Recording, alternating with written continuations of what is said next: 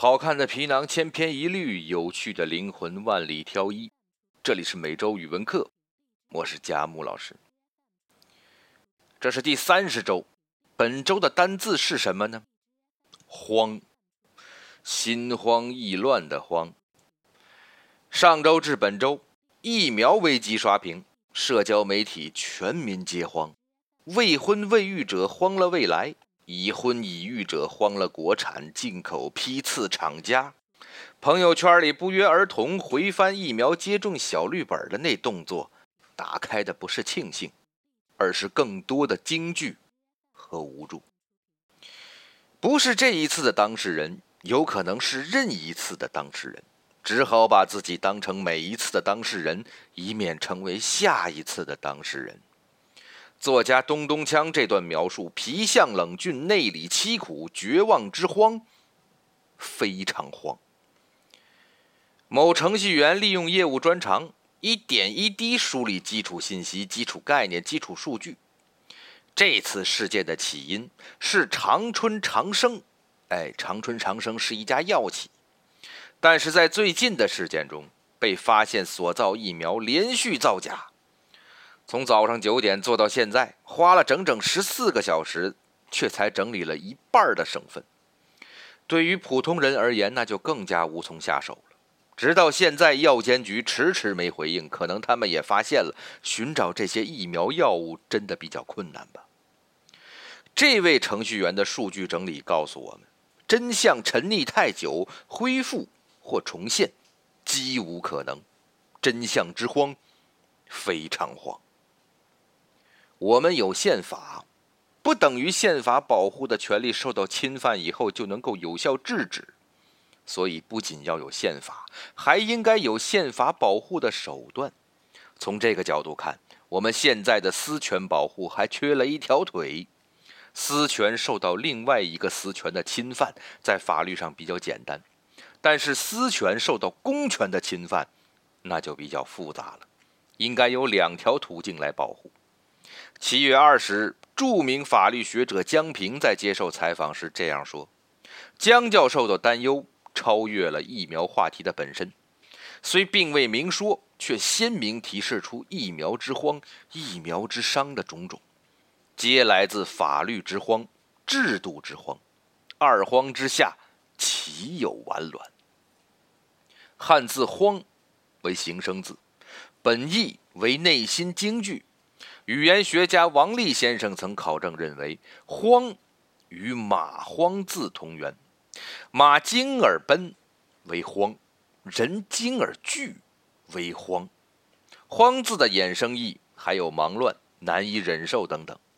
在拼音声调联想语境里，现实中太多的慌，来自太多的谎，太多的谎又制造了太多的晃。直到希冀晃黄，人心晃凉。下面进入本周的热词和金句。第一个热词“云满足”，来自好奇心研究所的一项调查。调查概述中，云养猫、云旅游、云零食之类都被归结为“云满足”。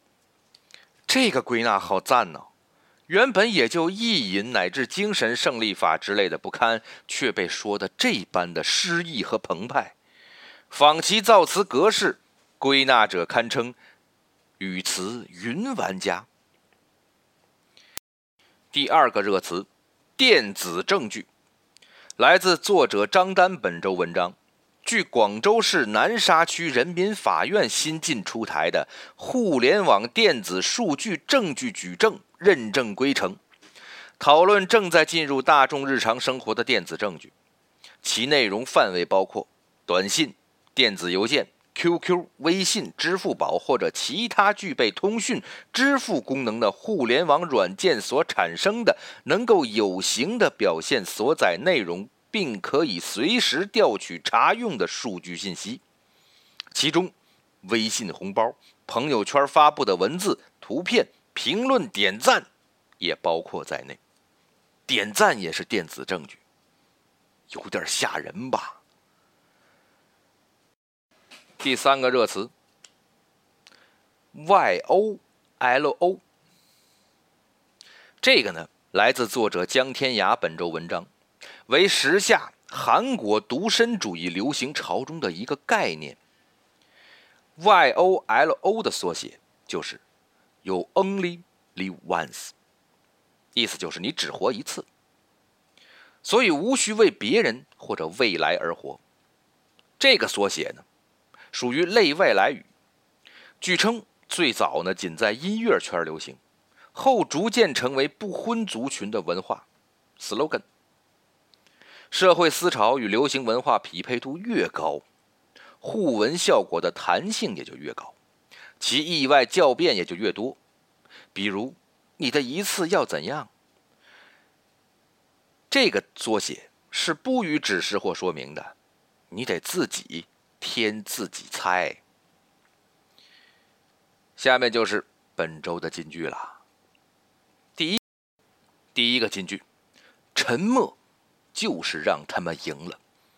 来自作者张晨曦。本周报道，西班牙政府新近宣布，即将出台一项法案，旨在消除强奸案件中遇到的模糊性。协助起草该法案的学者说。关于同意的规定不仅仅包括口头确认，还包括肢体语言。某受害者在一封信中写道：“不要对此保持沉默，因为沉默就是让他们赢了。”前面这个“沉默等于认输”的句子语义溢出的部分令人警醒，但更需要追问的是：究竟是什么让受害者沉默，让受害者？一言不发呢？第二个金句，带着我的祝福，给我滚！来自新浪网友所长别开枪是我。本周推荐，推荐的视频里，一位小姐姐以真心话大冒险游戏作游，表白一个路人小哥。整个视频即兴高甜，仿偷拍风，转发量极高。一位网友留言说。我做错了什么？要给我看这个？带着我的祝福，给我滚！从结构层面看，“滚”句之起主要来自那个动宾状语“带着我的祝福”，而从语义层面看，其魅力来源于集万般艳羡、无限神伤于一体的简省清晰，不金不乏，既不装也不渣。第三个金句。搞不懂为啥总有人喜欢用第三人称称呼自己。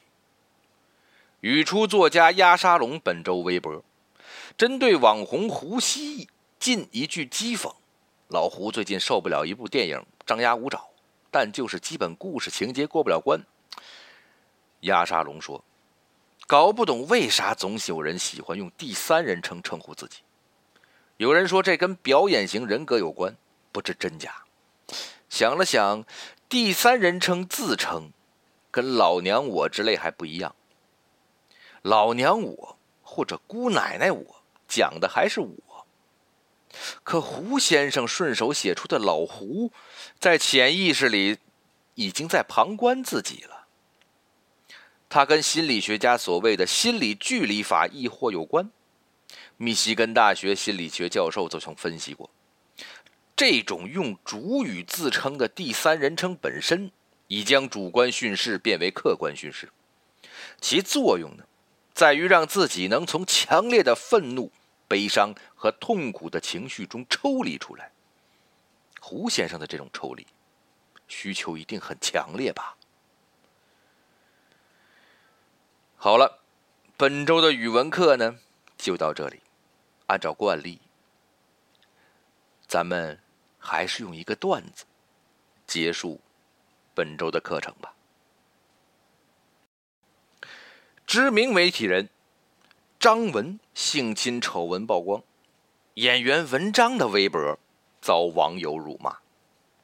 知名作家蒋方舟称被张文摸大腿，网友嘲笑张文重口味，连方舟子都摸。